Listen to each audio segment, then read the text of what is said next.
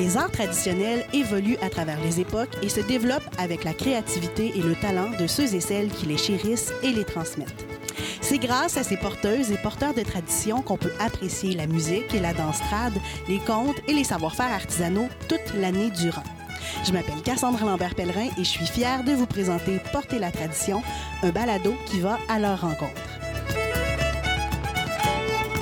La première saison du balado d'estrade est créée de concert avec les animatrices culturelles Annie-Pierre Brunel et Laura Charrette et porte sur l'artisanat et le parcours inspirant des artisanes et artisans membres de l'Atelier du patrimoine vivant.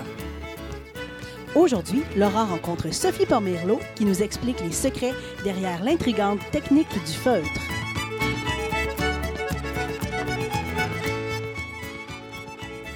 Salut, ici Laura, chargée de projet pour l'organisme Estrade.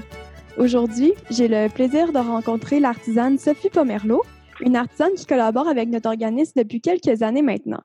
Bonjour, Madame Pomerleau. Bonjour, Laura.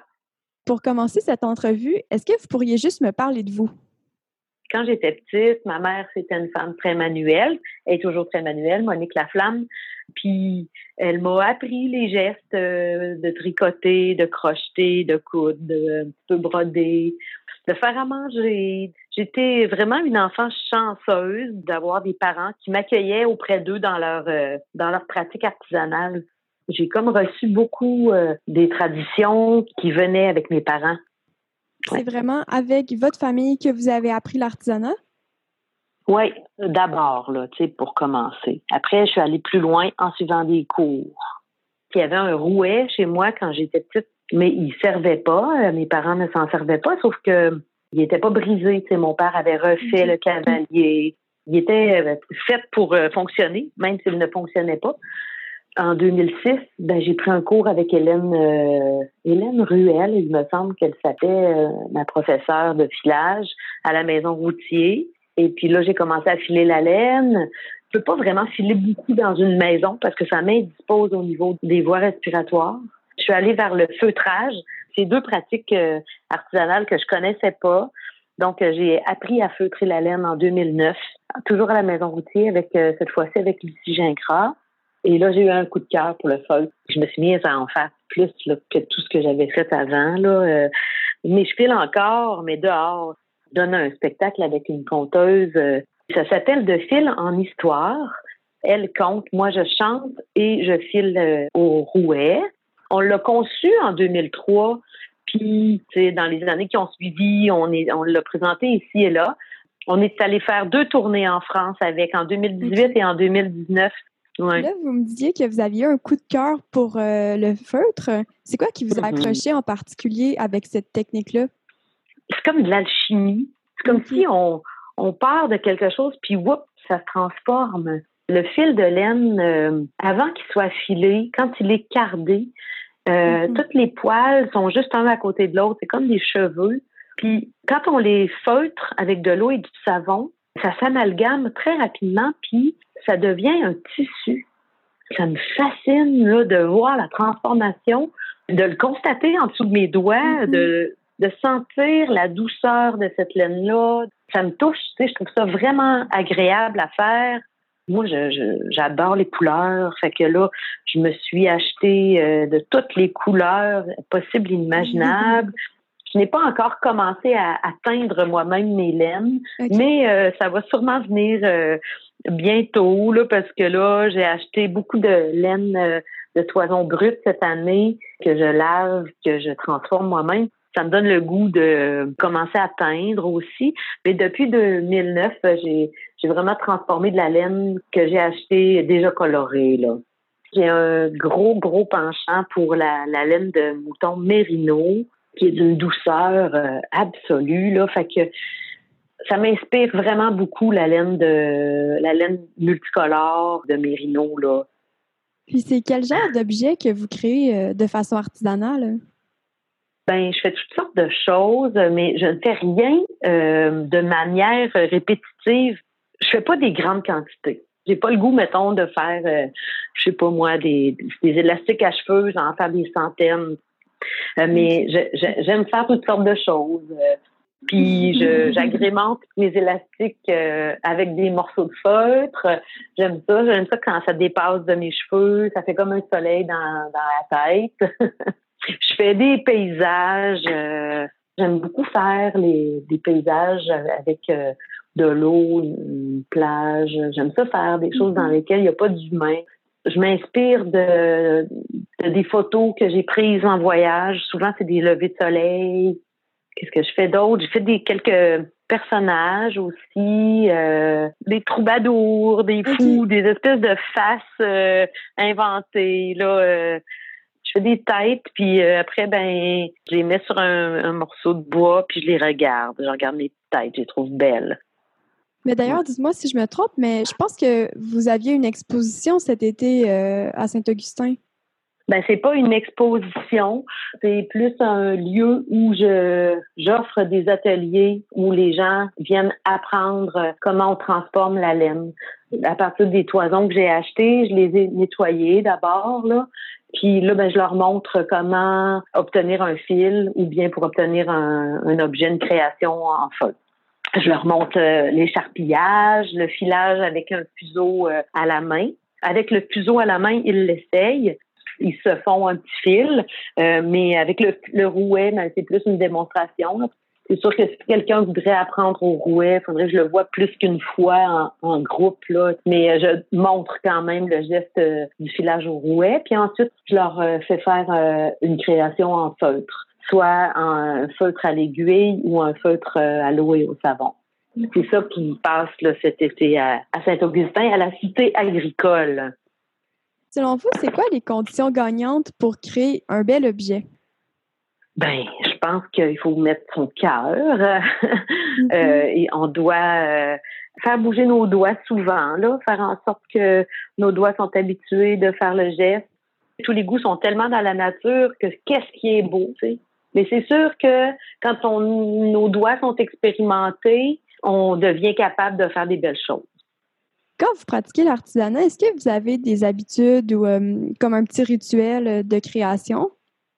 Non, moi, c'est vraiment, ça monte, là, faut que je vienne créer, puis là, je m'installe, puis je fais de quoi? Je sais pas trop qu'est-ce que je vais faire. Puis là, mm-hmm. ouf, il sort quelque chose, puis finalement, euh, il passe de quoi? J'ai commencé à faire des mandalas en feutre. J'aime bien ça. Je pense souvent à ça, en fait même encore aujourd'hui, c'était ça qui m'habitait ce matin. Là. Je, vois des couleurs que je vais superposer les unes aux autres. Mais oui, puis là, vous me disiez que des fois, vous utilisiez vos photos de voyage comme source d'inspiration. Mais au-delà de ça, est-ce que vous avez d'autres choses qui vous inspirent dans votre pratique de l'artisanat? Je regarde les ciels tout le temps, le ciel qui se couche, le ciel qui se lève, là, le, soleil, euh, les couleurs de ciel m'inspirent énormément. Puis la nature les fleurs, le, les arbres, les couleurs dans les feuilles. Moi, je vais en voyage, là, je reviens, j'ai des photos de nature. Ma soeur a dit T'as pas vu d'humain sur ton passage? oui. C'est quoi que ça apporte dans votre vie, l'artisanat? Ça m'apporte beaucoup de détente, de moments où je me recentre. Euh, oui, ça, ça, passe le temps de belle façon au lieu de regarder les écrans. J'ai de la difficulté à, à lâcher les écrans. Quand je suis en train de faire l'artisanat, ben ben je suis pas en train de toucher à ça là, puis mes yeux sont sur quelque chose de, de naturel, puis ça m'amène beaucoup de, de bon temps, mm. euh, de, ouais, de relaxation. Puis comment vous vous sentez quand vous finalisez une création? Bien. Excellent. je la regarde, puis je suis contente. J'ai de la misère des fois à m'en défaire, à les, à les laisser mm-hmm. partir. J'ai de la misère en fait à les finir complètement, complètement, complètement. Je regarde mon petit mur, là, où est-ce qu'ils sont mes créations. Là. J'ai une dizaine de petits paysages. Je les, je les accroche au mur euh, avec euh, deux petits clous, puis j'arrive pas à finir, finir, finir, finir l'œuvre. Tu sais, je les regarde comme ça, là, puis je les laisserai de même éternellement, on dirait. Là, ça me prend du temps. Pour ça que je vends pas beaucoup, en fait, parce que j'ai j'ai de la misère à me défaire de mes œuvres. On dirait que je suis capable de les donner, mais les vendre. Euh, Est-ce que vous pourriez me parler d'une rencontre marquante que vous avez faite par le biais de l'artisanat? Ma mère. Euh, j'ai tellement de beaux souvenirs euh, de ma mère qui était toujours en train de bouger ses doigts sur un tricot, est en train de coudre sur sa, sa, vieille machine seigneur dans la cuisine, est en train de broder une courte pointe à la table de la cuisine. C'est vraiment une grande, grande inspiration, ma maman tout ce que je fais pour ma mère, c'est beau. Tu sais, ça fait que je même si je fais des affaires qui sont moins belles, elle trouve tout le temps ça beau. Tu sais, elle, m'a donné vraiment beaucoup de confiance là. Euh. puis mon père aussi, euh, lui, je l'ai moins eu longtemps, mais je me, j'ai des images de moi avec mon père dans le sous-sol en train de, il me montre à, à scier avec la petite scie là. Euh. Peut-être pour ça que j'ai autant envie de montrer, de montrer le geste aux gens, de leur offrir euh, la, possibilité de, de faire de l'artisanat à cause que j'ai reçu et que ça m'a tellement nourri. Selon vous, c'est quoi les qualités qui sont nécessaires pour être une bonne artisane? En faire, tu sais, être euh, active, puis faire ce qu'on a envie de faire. Ça serait ça. Ça serait ça, la qualité première, c'est d'être active. Puis quel conseil que vous pourriez donner à une débutante qui voudrait commencer à faire du feutrage? De ne pas se décourager si la première, les premières pièces sont ordinaires à ses yeux, que c'est normal quand on commence de se tromper. J'inviterais à prendre un petit cours d'introduction parce que mm-hmm. moi, le fait d'avoir pris les cours, ça m'a parti, ça m'a permis de connaître la base. après ça, euh, c'est quand même simple, là, feutrer. Là ça prend la base, comprendre comment se comporte la fibre en dessous de nos doigts. Puis une fois qu'on comprend ça, là, euh, il de limite. Maintenant, on pourrait continuer avec les questions en rafale. Vous me répondez la première chose qui vous passe par la tête de façon très spontanée. C'est quoi la toute première pièce que vous avez créée? Un porte-pyjama. Et c'est quoi la dernière pièce que vous avez créée? Je suis en train de faire un ours. Est-ce que vous comptez les heures que vous mettez pour créer une seule pièce? Non. Si je vous demandais de décrire votre pratique artisanale en trois mots, qu'est-ce que vous me diriez? Inspiration, soleil, paysage. Maintenant, on pourrait enchaîner avec la présentation de l'une de vos pièces. C'est quelle pièce que vous avez choisi de me parler aujourd'hui? C'est euh, un élastique à cheveux, simplement. Euh, c'est juste des petits morceaux de feutre, euh, des petites pièces de feutre de 15 euh, cm de long qui, mm-hmm. sont euh, pliées et entourées autour d'un élastique. Il y en a huit, je pense, par élastique qui sont de couleurs différentes. Fait que quand on met ça dans nos cheveux, ça fait de la couleur, ça fait comme un soleil. J'aime beaucoup ça emporter pour mettre dans un gros chignon de cheveux raides ou dans une petite couette de cheveux frisés. Je trouve ça vraiment cute. Puis, est-ce que vous pourriez m'expliquer un peu plus en détail les étapes à faire pour justement arriver à l'élastique? J'ouvre mes boîtes de couleurs. Là, je sors des morceaux de couleurs d'environ euh, un pied. Puis là, ben, je, les sépare. Euh, je fais des, genre de petits morceaux de la grosseur que je veux je prépare pour que le milieu de, mon morceau de feutre, au final, il soit plus fin au centre qu'au bout. Parce que le, centre va être plié sur le sur l'élastique, puis je veux que ça plie bien. Fait que je mhm. vais le tirer un peu plus, je vais, je vais mettre un petit peu moins de fibres au centre que sur les deux bouts. Puis après, ben, je fais les mélanges. Je vais frotter, filtrer, mettre de l'eau, du savon sur chacune des petits morceaux de feutre que je vais avoir préparés à l'avance. En fait, je vais mm. commencer par tout préparer mes morceaux secs. Ensuite, je vais sortir l'eau, le savon. Puis là, ben, je vais tout mouiller et frotter et feutrer tous tout, tout, tout, les morceaux. Puis là, une fois que tout le monde a été bien frotté, je vais tout rincer ça à l'eau fraîche pour enlever le savon qu'il y a dedans. Je vais les essorer dans une serviette de coton, comme ça, j'enlève le plus d'eau possible. Puis je vais les installer tout de suite sur l'élastique, euh, encore mouillé, pour qu'ils sèchent sur l'élastique puis qu'ils tiennent bien là. là. Pour les élastiques, vous euh, feutrez avec du savon. Mais tantôt, vous avez parlé de feutrage à l'aiguille. comment ça fonctionne? Ça donne des, un résultat qui est beaucoup plus euh, vaporeux. Mais ce que je fais en feutrant l'aiguille, souvent, je ne laverai jamais. je vais faire une mm. tête euh, d'un personnage, une petite tête, mais je ne mettrai jamais ça dans l'eau, c'est sûr. Euh, fait que ça reste euh, tel quel, ça reste euh, vraiment vaporeux. On dirait un peu un nuage. il y a des aiguilles qui se vendent. L'aiguille à feutrer, c'est un outil qui est tout petit, qui est très simple. De l'aiguille, il, il y, a, plein de petites coches qui ont été faites dans le métal, qui sont dirigées vers la pointe. Puis lorsqu'on pique à travers les fibres de laine, les petites coches vont ramasser les, quelques fils en passant et vont les mm-hmm. faire passer plus loin. Puis quand on va ressortir l'aiguille, ça glisse comme sur le dos d'un canard. Fait que c'est comme ça, en piquant souvent, souvent, souvent, souvent, que euh, les petites fibres de laine se, mélangent les unes aux autres. Puis euh, pour revenir aux élastiques, est-ce que vous avez eu un défi quand vous les avez conçus? J'en ai conçu quelques-uns avant de comprendre qu'il fallait que je n'avais jamais fait. Fait qu'au début, c'est sûr que je faisais les morceaux trop gros, pas assez longs. Là, maintenant, je sais qu'il faut que j'étire la couette de laine que je prends, que je l'étire bien pour qu'au centre, il y ait moins de fibres, pour que ça se plie. Au début, quand j'en faisais, ben, je les pliais pas tout de suite sur l'élastique pour les sécher. Fait que là, ben, ils tenaient mal, ils étaient toujours en mm-hmm. train de tomber on apprend à l'usure. si vous êtes curieux de voir de quoi ont l'air les élastiques à cheveux de Sophie Pomerleau, vous avez juste à cliquer sur le lien dans la description. Là, on arriverait tranquillement vers la fin de notre discussion. Mais avant mm-hmm. qu'on se dise au revoir, je voulais qu'on parle ensemble de la transmission de l'artisanat. Selon vous, qu'est-ce qu'on peut faire collectivement pour assurer la transmission de l'artisanat?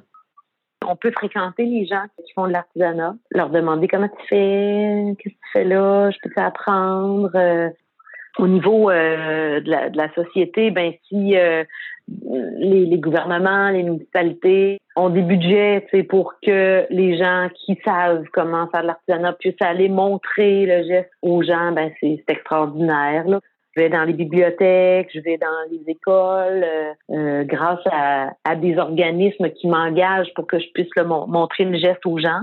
C'est une belle façon là euh, de faire en sorte que nos enfants apprennent. parce que les gens sont déconnectés de, des traditions, vraiment.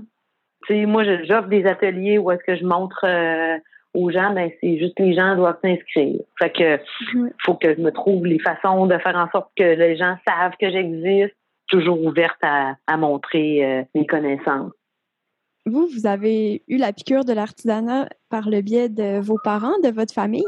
Est-ce que dans votre entourage, vos amis, votre famille, vous répandez la piqûre de l'artisanat?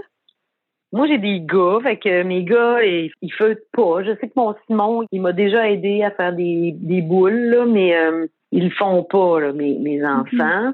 Euh, il y a ma petite belle-fille là, qui a le souhait d'apprendre à faire des bas. Fait que ben moi, je suis ouverte, je veux bien lui montrer euh, à tricoter des bas quand elle sera prête. Mes amis, ben, au fait, mettons, quand on, je m'en vais dans la, la, maison de campagne, j'apporte mon stock de feutrage, puis au lieu de jouer aux cartes, je mets la laine au centre de la table, puis je donne des aiguilles à tout le monde, puis on feutre, tu sais, on feutre ensemble. fait que j'aime bien ça. Euh, tu sais, c'est pas tout le monde qui a envie non plus de continuer chez eux à, feutrer la laine. Moi, c'est sûr que moi, ça m'habite beaucoup. Et finalement, dernière question. Qu'est-ce qu'on peut se souhaiter pour l'avenir de l'artisanat? Que hmm, ça continue. Ben, je suis sûre que ça va continuer. Ça peut juste continuer on va souhaiter que nos enfants apprennent les gestes puis euh, qu'ils poursuivent. C'est vraiment au niveau des enfants mon souhait. Qu'on mm. l'offre aux enfants puis que les autres vont pouvoir après ça euh, l'offrir euh, à leurs enfants. Donc, c'est mm-hmm. ça qui ferait le tour de notre entrevue. Est-ce que vous aimeriez mm. ça ajouter un mot de la fin? Je pense aux personnes âgées qui sont dans les centres pour personnes âgées, dans les CHSLD, puis J'aimerais vraiment ça leur mettre euh, un bout de laine et un crochet dans les mains à ce monde-là, là, euh, leur faire euh, bouger leurs mains. Ça leur ferait du bien, me semble. Et c'est ce qui conclut un autre épisode de Porter la tradition, le balado d'estrade. Si vous avez aimé l'épisode, je vous invite à vous abonner à notre podcast. Et si vous voulez voir plus de créations qui sont faites par Sophie Pomerleau, vous avez juste à visiter notre site web. Merci, on se dit à la prochaine. Le balado d'estrade est une production du Centre de valorisation du patrimoine vivant. Cet épisode a été réalisé par Laura Charrette. Le thème musical est un extrait de la pièce L'autre bord de l'eau du groupe La Déferlance.